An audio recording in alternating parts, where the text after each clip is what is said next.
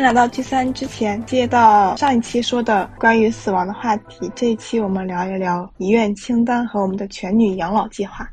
关于遗愿清单呢，我之前看到过。一位日本的临终关怀护士大金秀一说，他亲身经历了一千位患者的临终遗憾后，写了一本临终前会后悔的二十五件事。排在前面的是没有做自己想做的事情，没有实现梦想，做过对不起良心的事情而没有及时忏悔，没有尽力帮过别人，没有表明过自己的真实意愿。这些都是人们没有活出自己的证明。在生命的尽头回望浑浑噩噩的一生，违心的活在别人的期待之中，从未热烈而充分的展现本身的自我，貌似功成名就、人生圆满，却终究是白活一场，愧对自己。而眼下再没有机会重来一次，深刻的遗憾和后悔与恐惧欲同泥沙俱下，令人不得安乐。我第一次知道遗愿清单这个说法是一场音乐剧。就是韩国有个音乐剧叫《我的遗愿清单》，后来中国有翻演，嗯，是那个谁来着？阿云嘎主演的。他主要讲的是一个问题少年，他被从劳改所放出来以后，被一个确实患有绝症的学生，就是他们同校的学生骗去医院，然后说你患绝症了，把他骗过去以后，呃，总之就是。这个问题学生帮绝症的学生一一一点一点的实现他的遗愿清单。其实，呃，绝症的学生遗遗愿清单的东西啊，就是你所谓遗愿啊，其实很简单，都是一些很小的事情，什么看一个演唱会啊，去跟他喜欢的女明星告白啊之类的小事情。然后我的遗愿清单的话，就是我首先我是想要有套带小花园的房子。就是，嗯，首先得有钱。这个花园它也不用非常精心的去打理它，怎么样？只要是我喜欢的花就可以随便种，然后养死了就换，反正也无所谓。然后我的第二个愿望就是，我希望我可以永远真诚勇敢，永远做当下觉得正确的事情，永远不被外界裹挟。我第三个愿望是，我要身体健康，就是我要去。做广场舞上最最靓的仔，就是这种，嗯，C 位，每天可以换一个老头跳舞的那种。我是没有遗愿清单的，就是可能是因为，嗯，我感觉我我已经挺在做自己了，没有什么遗憾，我已经很尊尊崇本心了。也不也不，就是要遵从。我也我也没有遗愿清单。因为我之前计划过自杀嘛，然后计划失败了，所以我现在活的每一天都是在为自己而活。我好像没有做过很什么让自己受很大委屈的事情。我觉得遗愿清单就是你想到什么你就立刻去做，不要等。我想接一位姐妹的投稿，然后最后再来说一下我自己的遗愿清单吧。Hello，聚餐之前的朋友们，你们好，我是斑斑，我来投稿遗愿清单这一主题啦。看到这一主题，我就想到，其实，在初中的时候吧，我就给自己列过一个遗愿清单。如果说现在再让我为自己列一个遗愿清单的话，我可能会修改很多。那今天我就来简单分享三条吧。第一条呢，就是要勇敢的做选择，做一些单纯快乐的事情。如果说我知道了自己的生命快要终结了，嗯，我想也许我会活得更洒脱一些吧。嗯，因为生活中总会有人提醒你要做有意义的事情、有价值的事情，要热爱工作、热爱劳动。而且长大以后，就是连拒绝的话都要经过思考和组织。嗯，我感觉我的快乐无形中就附加了很多筹码，就不再有小时候那种很单纯的快乐。嗯，生命都快要终结了，我就想要及时的快乐。想喝冰水就喝冰水，想发脾气就发脾气，没有太多的顾虑，不一定要有很多的意义，嗯，然后我可能会，嗯，选择大胆的出走，我想要自己重新去认识这个世界，去看不同的风景，嗯，去领略不同的人文、历史文化习俗等等，我都想要了解。然后我还想，嗯，攀登高峰，嗯。或者是在深海里潜游一次，嗯，还想要在空中飞一次，像跳伞什么的。嗯，因为有很多其实都是我生活中其实挺想做，但是还不太敢做的事情。第二条呢是资助一位在学业方面需要帮助的孩子。嗯，我知道还是有很多的孩子，特别是偏远山区的孩子，会因为家庭情况或者是经济条件，嗯，难以完成学业。嗯，看到华坪女子高中张桂梅校长的举动，也是给了我很多触动的。嗯，我生活中也是经历过很多无助的时候，但是很幸运的是，我得到了身边很多人的帮助。呃，我的家人朋友对我的任何决定也是无条件支持的。嗯，但是现实中可能还是会有很多孩子面临很多困难啊、无助的情况，所以我希望，如果说在我自己有能力的情况下，嗯，给他们带来一点希望吧。第三条呢是。嗯，安顿好自己家人的生活。其实，如果是即将要离开这个世界，嗯，最让我担心和牵挂的还是家人吧。嗯，所以在我离开前，我一定会把家人的生活安顿好。嗯，虽然说我挺担心我爱的人会忘记我，但是我更希望他们能生活的比我想象的更好。嗯。最后就是有点自恋的，就是我可能还会留一部关于自己的纪录片或者是书，类似于自传那样的吧。好啦，以上就是我的三条清单计划。嗯，与其说是三条，其实每一条都夹带了很多其他的内容。嗯，完成遗愿清单呢，就是为了不给自己留遗憾吧。我们这一生被太多的条条框框所束缚着。如果你的心愿和想法没有及时去践行的话，那么很有可能会留下很多的遗憾。所以说，嗯，我们还是需要学着勇敢一点，学会听从自己内心的声音，同时，嗯，尽量给爱你的人和你爱的人多一点点笑脸和爱意，嗯，多积攒一点美好的回忆吧，嗯。最后，谢谢大家花了生命中宝贵的时间来听我的胡言乱语啊！祝大家快乐永远比不快乐多一点点。谢谢姐妹，谢谢谢班班，声音好好听哦。对，我想到就是，就有人说嘛，说不知道明天和意外哪个先来。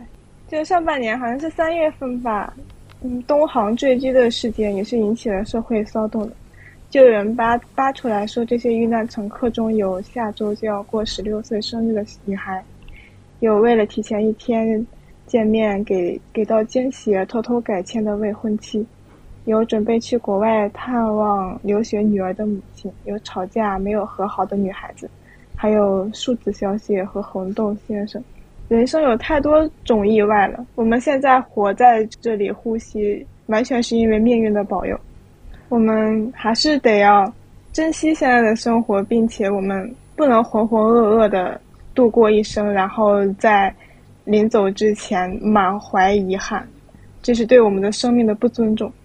那接下来我讲一下我的三条遗愿清单吧。我一开始练遗愿清单，选的都是非常具体的事项。嗯，第一条，我想学一项带有一点点危险系数的运动。目前我的想法是学滑翔伞或者是潜水。我本身是一个又怕水也有点恐高的人，但是我看到那些视频的时候呢，那些啊玩家们在做一些极限运动的时候，我又非常的向往。所以如果在我身体允许的情况下，我有钱有闲的时候，我觉得可以去尝试一下。然后第二条是，我想自驾房车去新疆环游新疆。嗯，我觉得我生下来，我是一个挺爱自由的人。我生来是来看这个世界是什么样的。我不喜欢天天待在水泥房子里。我在未来的日子里，我也不确定我还能不能出国。所以新疆是我目前想到能去到最辽阔的地方。我想要去看看高山流水。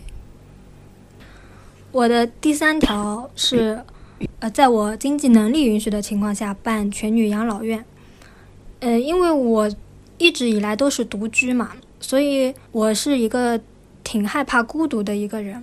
我觉得我一个人孤独的老去的话，我可能会变得，我可能会变成一个哑巴。所以我想要跟我嗯喜欢的朋友们一起住，一起慢慢的老去。然后我之前有看那个一个纪录片，关于自梳女的，她们就是所有的自梳女老了之后，嗯，她们没有后代嘛，她们是不婚不育的，她们老了之后就住在一起，彼此照顾，彼此扶持，直到对方离开这个世界。我觉得这种模式的话，虽然说现在已经不存在了，但是我觉得以后可以重启这种模式。我是挺喜欢这种的，嗯，然后另外看他们的传奇这本绘本里面，我有了解到一个法国女权运动家，叫做特蕾莎克莱尔，她的一生也非常的传奇啊。她的年轻的时候，嗯，参加了非常多的运动，包括她参加了自由堕胎和节育运动。在她老年的时候，她办了一个老年互助的养老院，嗯，她把它取名叫牙家婆婆。这个组织它有六个价值观：公民身份、集体管理、非宗教性质、环保、互助，还有女权主义。虽然说这个在我们的当下可能不太容易实现这样的价值观，反正是我理想中的养老院，我们就在我的想象中，我觉得可以借鉴一下。没事，女女互助真的是这个形式非常的让我心动。是的，我觉得完全可以实现的。哎呀，之前我看到那个上野千鹤子的书里说，孤独死亡其实大部分面临孤独死亡的是男性，是五十五岁到六十岁的男性，他们有的他都是中年人，而不是老年女性的问题。独居女性完全不用害怕，因为独居的女性都有自己的朋友圈的。男男性的社会经济人脉都是来源于利害关系。没有了利害关系之后，可能以后也就不来往了，因为很多男性都不是靠理性，都是靠利于利益驱害驱动的。然后孤独死的男性就会在生前过上孤立无援的生活，因为他们可能有的是离婚了的呀，有的可能是因为丧偶了的呀，就完全没有跟家里有关系了。但是女性不是这个样子的呀，就在上野千鹤子的。在熟悉的家中向世界道别，我们四个人都看了这本书嘛。然后，呃，刚才小白讲的这一段的话，我又想到书里面有一句话，他说：“日本社会认为上班族是社会人，但不认为家庭主妇是社会人。奇怪的是，男性上班族多年工作所积攒下来的社会经验和人脉，在他们老了以后却派不上一丁点用场。”这句我也标记了。我们其实也。也能感受到，可能在现在的社会当中，男性老去之后，他们所嗯需要照顾会比女性更多。我看到这句话的时候，其实我想到的是苏大强。我只针对这个角色哈，我只说这个角色哈。是就试问哪一个人在老了之后愿意和苏大强一起住进养老院呢？我的选择是 no，我还是和女性一起住养老院比较舒服。对。而且据研究表明，就女性更具有学习能力和创造能力。就我们完全可以，就是适应，就是设设设定好一些规则，然后自己建立一个全女社群也好呀，女女互助也好呀。就是女生其实更容易达到这些东西的。是的，就是就需要我们，需要我们用时间来告诉我们答案。我觉得完全可以实行的。还有金钱。对，而且女性的寿命其实也会。相对来说会更长嘛，像我奶奶现在已经是呃九十岁了，她的大女儿现在是七十岁，他们完全就是可以达到彼此照顾，嗯，照顾也没有说太大的压力的，嗯，所以我觉得是嗯，养老院的另一种模式就是我们管它叫传承制吧，就是年轻一代可能七十岁的老人照顾八十岁、九十岁的老人，然后。呃，等七十岁的老人老去，可能会有，呃，再进来比他年轻一点的老人彼此照顾，这样子以传承的方式。当然，这是一个非常绝对理想的状态呀，就是在目前为止，确实还达不到这样的这样的要求，这样的水平。所以我们呃也有考虑说，居家养老它会是一个我们都会选择的一种养老方式。对，因为我们现在选择独居的女性也越来越多了。然后不婚不育的女性其实也越来越多了，就越来越多的女性认识到了自己的自己也可以完全好好照顾好自己。然后我还看了另外一个呃作者叫阿图·葛文德写的《最好的告别：关于衰老与死亡你必须知道的常识》。然后这这几本书里面都详细介绍，就是老人他呃老了之后进入疗养院或养老院之后，他的一个所要面临的一个情况。就是这里几本书是写的是国外嘛，就是国外它的可能这种呃养老机制啊已经比较成熟了，就是大家可以比较容易住进比较好的养老院。但即使你住进了这样就是照顾比较好的养老院，你也未必能够获得你想要的老年生活，因为你一旦住进去，就意味着你一天的二十四小时你都要交给别人替你安排了，就是你每天的活动，什么时候吃饭，什么时候起床，都是在监控之下，你很难再以嗯，你很难再拥有自己的兴趣爱好，比如你你就是睡前想喝杯酒，他们会告诉你这不利于你的健康，你想吃点小零食，他们会告诉你嗯，这不利于你的健康。所以这就是，所以还好，所以还好，我们国内有打麻将这项消遣活动。是的，是的，你去搓麻将，别人不会制止你。所以这就我就选择我，我老了大概率还是会选择居家养老。对，其实我是我是因为被大家推荐去看这本书的嘛。之前的时候我有我有想过，要不然我就一个人孤独的死去就好了，至于尸体臭不臭的也无所谓了。但是看这本书的时候，我感觉居家养老是，就是尤其是社区性质的养老是有可能被实现的，而且这种情况的话会比我去养老院好一点，因为养老院其实资源是比较短缺的，就是你住进养老院，一般而言你一定会有至少一个室友，呃，我我也不是很想和不熟悉的人被分到一起去当室友什么的。如果是居家的情况，至少至少我周围的。人都是相对熟悉一点的，是，所以，我我挺推荐那这个呃《最好的告别：关于衰老与死亡你必须知道的常识》这本书的，因为他他是这个作者，他就是一个呃外科医生嘛，所以他这本书里面他会告诉我们，嗯，当独立自主的生活不能再维持时，我们该怎么办？当生命临近终点的时刻，我们应该和医生谈些什么？我们应该如何优雅地跨过生命的终点？而且这书中有一些观点我是非常认可的，就他有讲到，善终并不是好死，而是好好活到终点。就是现在的医院也好，或者是我们老人们的家人也好，他们认为老年生活你就保证他是安全就好了。但是即使人老了，我们也还是人呀，我们还是有自己的需求，有自己的想法，我们希望以以自己。喜欢的方式，按照自己的主张去结束自己这一生的故事。现在各地已经开始就是以社区为单位，呃，开设那个呃老年人居家养老照料中心。就在我所住的小区门口，它就有一个这样的照料中心。嗯，虽然说它目前提供的服务可能是呃仅局限于给你提供食堂、给你提供娱乐的场所，但是我觉得随着社会的发展，未来几十年它肯定会进一步完善。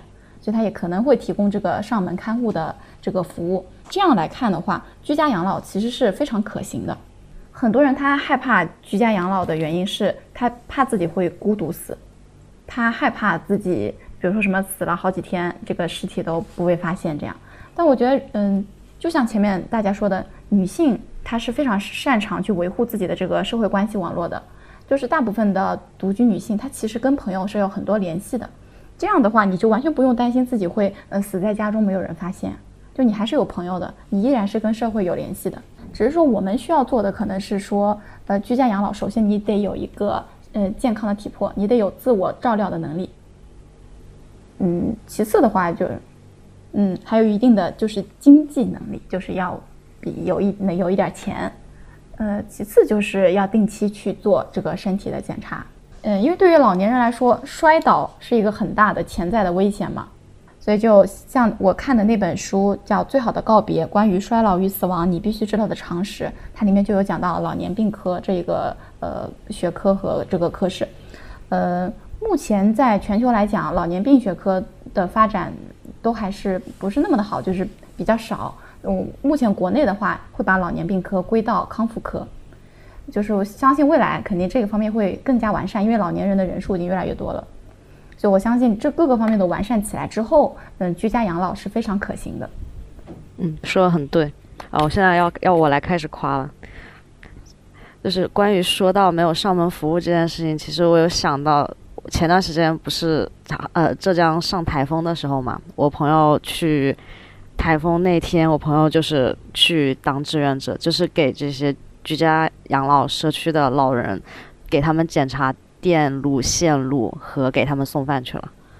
哦，对，其实当时说这个事情刚出来的时候，我是没有意识到的，因为嗯，水滴刚刚说，我想起来是的，是有这么一回事的，所以我觉得这个这个这个这种模式是非常可行的。对，不用害怕，嗯，你不会就是社会会想着你的，大家都会想着你的。因 为我感觉大绝大多数情况下还是说，要不然呢，老年人他就是没有一种就是很很科学的养老办法，要不然呢就是送进养老院。但是现在养老院也有很多的弊端吧？对，就是很多弊端，尤其是啊，我想提一个，就老年人很容易犯的一种病嘛，阿兹海默症。哦，对，是的，这一点可能是居家养老最大的障碍。是的，我爷爷就是阿兹海默，就是很需要人照顾，他完全生活不能自理的。他一开始可能就只是记忆力衰退，后来就是连，嗯，大小便如厕、进食都需要人照顾的那种。对，而且他是他是他不仅是居家养老的一个很大问题，他甚至是甚至是进疗养院的一个很大问题，因为养老院是不太会愿意去接受这样的老人的。嗯，没错。那你就只能是去疗养院，或者是等死。不过其实进疗养院也是另一种程度上的等死。对，说到这个，我有一个纪录片想推荐一下，它是叫做呃 Terry Pratchett Choosing to Die，翻译成中文就是泰瑞普拉切特选择死亡。这个泰瑞普拉切特他其实是英国很著名的一个呃幻想小说家，然后他。他老年的时候，他确诊了阿兹海默症，所以他就想要选择 assisted suicide，呃，也被称之为有尊严的死亡。所以他在零九年的时候拍摄了这么一部纪录片，他采访了跟他有相同境遇的几个人，就同样可能是患阿兹海默症或者是患有那个渐冻症的人，呃，这些都是跟他一样想要选择这个 assisted suicide 的人。然后这个纪录片也详细介绍了这个过程，就是这部纪录片它让我有一个感想，就是在人生的最后阶段，你是想要毫无意义的延长生命，还是体面有尊严的选择死亡？其实这是我们我觉得嗯值得思考的一个问题，所以感兴趣可以去看一下这部纪录片。嗯，这个又让我想到了返回去的那个返回去的那个三月的这部剧，因为三月里面不是那个医生。就是三月的 CP，不是他他他后来换了个科室以后，他老师就是研究这个东西嘛。包括他们两个一开始相遇的时候，就就就医生医生跳下跳下池塘，就是因为他遭遇了医闹，就是因为他给他想让病人舒服一点，但是病人的家属是就是病人的家属单方面的认为他想要活着，万一他想要活着。我们国家可以签那个放弃治疗的那个书吗？我们国家需要家属签，自己不能签吗？我们国家是家属签的。就我们国家就是我们我们中国很奇怪，因为前段时间我还跟我妈妈提过，说如果我死的话，我宁愿得癌症，知道个确切的时间，然后去去安排自己余生嘛。我爸我妈妈就回了我一句：“你别扯了，你要是得了病，没有人会告诉你的。”哦哦，对对对，是的，是的。嗯，然后就是在国外的，就是医生可以不告诉家属病情，但一定会告诉患者病情。但在中国不是的，中国是一定要告诉家属病情，然后告诉患者病情的时候，需需要避免患者产生不利后果，也就是说会出现很多隐瞒病情的情况。那那假设说我真的很痛苦，比如说我得了癌症，我不想化疗，我也不能签。放弃治疗的那个诊断书吗？你如果有自我意志的情况下的话，你通常你你在放弃治疗的情况下，你已经没有自我意志了。你知道，因为我姥爷就是得癌症去世的，我姥爷当时是得胃癌，然后就就蔓延很多病灶，然后也到大脑了。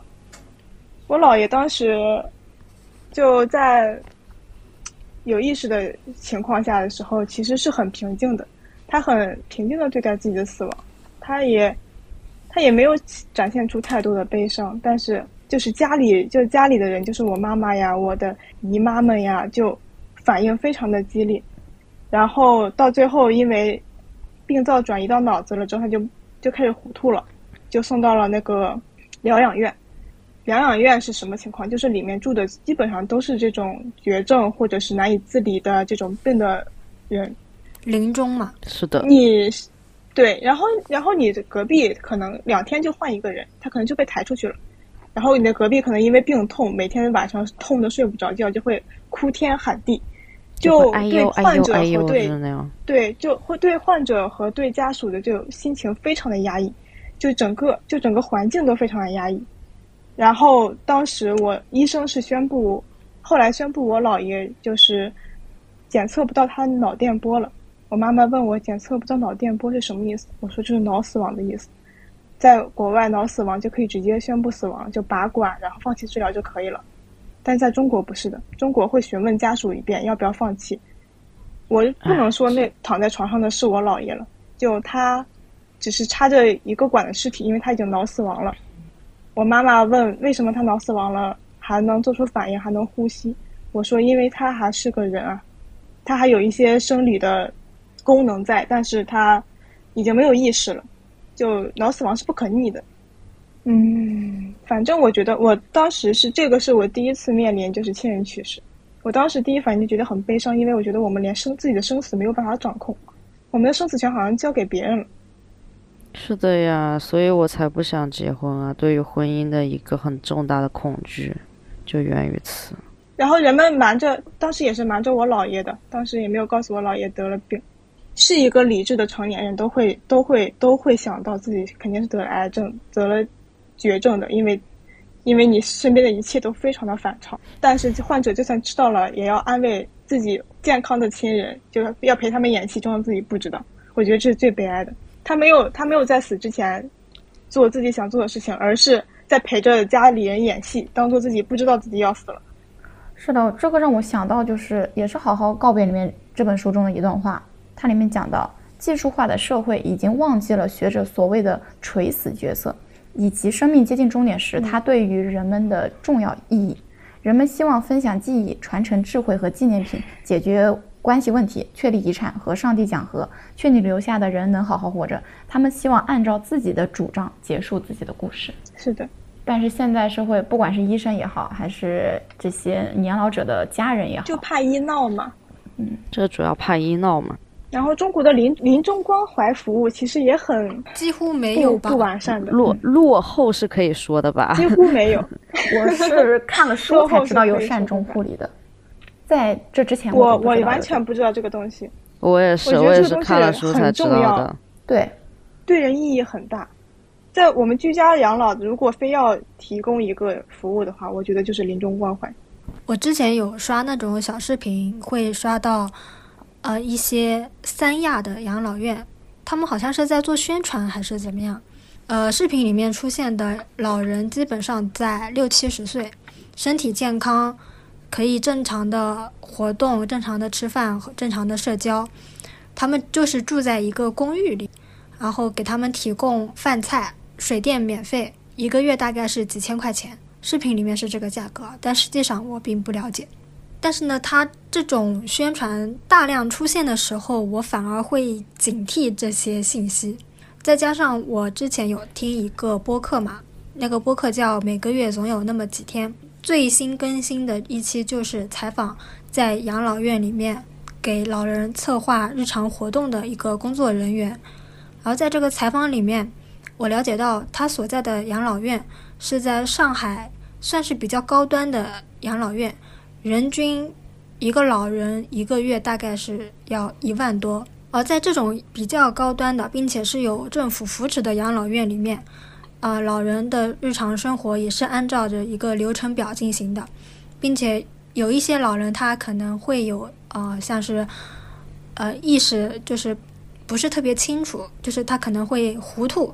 像这种老人，他直接会安排家属让他去医院做检测，如果检测出来有任何的倾向，就不让他住了，就大概是这个意思吧。但是具体的话，可以大家去听听这个播客，我有可能记得不是很详细。所以我觉得，等我老了，我估计我根本拿不出这些钱。首先，我拿不出这些钱；其次，我也不想跟很多的陌生人，不管是同龄人还是说比我年轻的工作人员，我不想跟过多的人进行啊交流，进行任何的社交。我觉得我最理想的就是和最亲近的人一起老去，这就是我最理想的居家养老。就是因为我家是有一个房子嘛，它是农村自建房，就是面积很大，可以住三到四个人。哎，那我就找三个姐妹。在我房子里面，白天一起做饭，然后下午一四个人打个麻将，晚上吃了饭之后回去看个电影啊，晚上再睡觉，然后还可以种种菜啊，钓钓鱼。因为我们家是在农村嘛，是属于田园生活。反正我现在想想是非常美好的。这样想想是还蛮美好的耶。是的。嗯，所以还是首先得搞套房子呀。我也很期待啊！我的天啊！我也想过这种生活。我我我家可以种菜、养花、钓鱼，还能还能把把我家的地如果包进来的话，可以种种鸡，种啊种种鸡，种种鸡，养养鸡啊那种。我小时候养过，报名报名。我小时候家里面养的是鸭子、鹅，还有兔子，狗嘛是很常见的了。所以我小时候跟很多小动物都养过。而且我们家的夕阳非常好看，因为我们家旁边是很大的田地嘛，房子离我们家都很远的。然后一到夕阳的时候，整个火烧云，整片天空都属于我，真的很美的。我找一下有没有照片啊，真的很美的。决定了，我们出点钱把你家翻新一下，盖成一个那种小别墅。哎，对对对对对，我们出点钱，哎，住进去吧。就是我之前不是有说过，我的梦想就是去种地嘛，我不想和那么多人交流了。可以的，可以的。那行，那你负你负责种地，完完完全全嘛，我就种地嘛。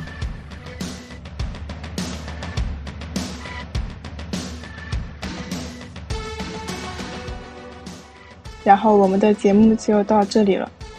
嗯，亲人要走，我们无论如何都拦不住。但当我们自己逐渐老去，连自己的声音都听不清楚的时候。当我们失去对生活、对自己的掌控权的时候，我希望我能有勇气好好跟自己告别。在这既漫长又短暂的一生，我们最后留给自己的只有回忆，而回忆是由我们每当下的每一天所滋养、所创造的。所以，让我们珍惜每一天，珍惜每一个出现在我们生命中的人。拜拜，祝大家都有善终。拜拜，祝大家老年幸福。